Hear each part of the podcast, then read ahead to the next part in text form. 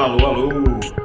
Alô, alô, muito boa noite a você aí do outro lado. Eu sou o repórter Gustavo Ferreira do ValorInvest.com. Começa agora o seu, o meu, o nosso saldo do dia, este dia 5 de outubro de 2022. Venho te falar que nessa semana, primeiro, veio a euforia com o resultado eleitoral, o mercado entendendo que essa disputa acirrada entre Lula e Bolsonaro faz os dois serem convidados, se não forçados, a caminharem ao centro. Depois veio aquela hora de baixar a poeira em relação às eleições, corrigir alguns excessos. Hoje, nessa quarta-feira, o mercado voltou a colocar os olhares muito mais para fora do que para dentro do Brasil e com boa parte da sua carteira teórica dedicada a ações favorecidas pelo ambiente inflacionário global indo longe, o Ibovespa teve uma terceira alta na semana, hoje de 0,83%. O evento do dia foi a reunião da Organização dos Países Exportadores de Petróleo e seus aliados, a famosa OPEP+.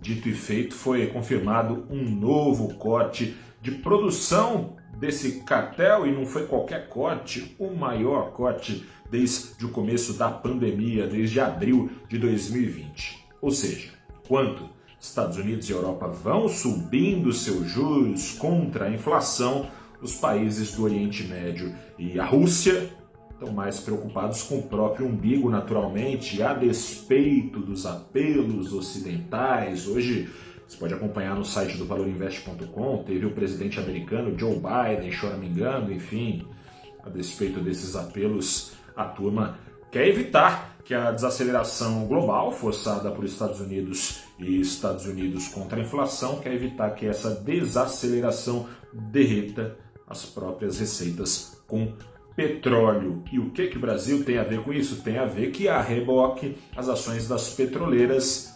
sustentaram essa alta do Ibovespa, apesar do clima de aversão ao risco ter predominado no exterior. Mas aí o pano de fundo eleitoral não ficou totalmente de canto, a gente precisa falar dele. Condições normais de pressão e temperatura, respeitado o estatuto da Petrobras, as ações da da petroleira não deveriam, nesse cenário, enfrentar alguma resistência para subir acompanhando o petróleo. Mas é o que vinha, aconte vinha acontecendo, né? A cada nova reação das cotações do petróleo para cima, as ações da Petrobras têm esbarrado no risco político em alguns pregões, como ontem mesmo, até caído e não só ficado para trás da concorrência, caído enquanto as ações da concorrência disparam. Por quê? Porque cresce o risco de pressão política para que os preços dos combustíveis vendidos pela Petrobras sigam sendo cotados a despeito das cotações internacionais do petróleo não mais jogarem a favor desses cotes. De toda forma, iludida ou não, a média do mercado, ao menos hoje, pareceu ter assumido que a composição do Congresso, majoritariamente e teoricamente alinhada à cartilha do mercado, essa composição reduziria esse risco a partir de 2023 e dessa forma os papéis da Petrobras subiram alinhados à concorrência. Petrobras 3R e Prio, antiga PetroRio, papéis de todas essas empresas subindo na base dos 3% até acima da alta do petróleo de hoje, que foi de pouco mais de 2%.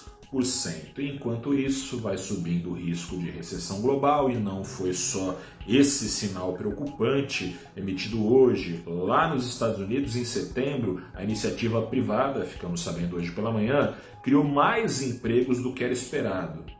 Mais do que isso, criou mais empregos do que já havia criado em agosto.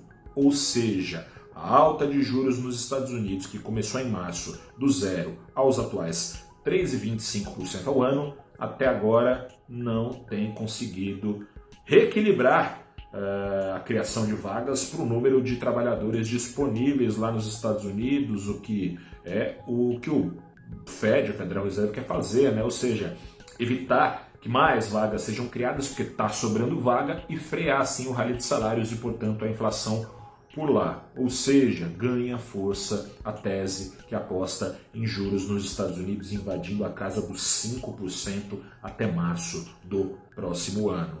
Com esse novo sinal também de risco de recessão global para se preocupar, o dólar operou no Brasil em viés de alta o dia todo, no fim do dia, com uma alta de 0,38%, era vendido por R$ 5,19. Vou ficando por aqui. Eu sou o repórter Gustavo Ferreira do ValorInvest.com. Amanhã a gente se fala mais. Enquanto isso, boa noite, até a próxima e tchau.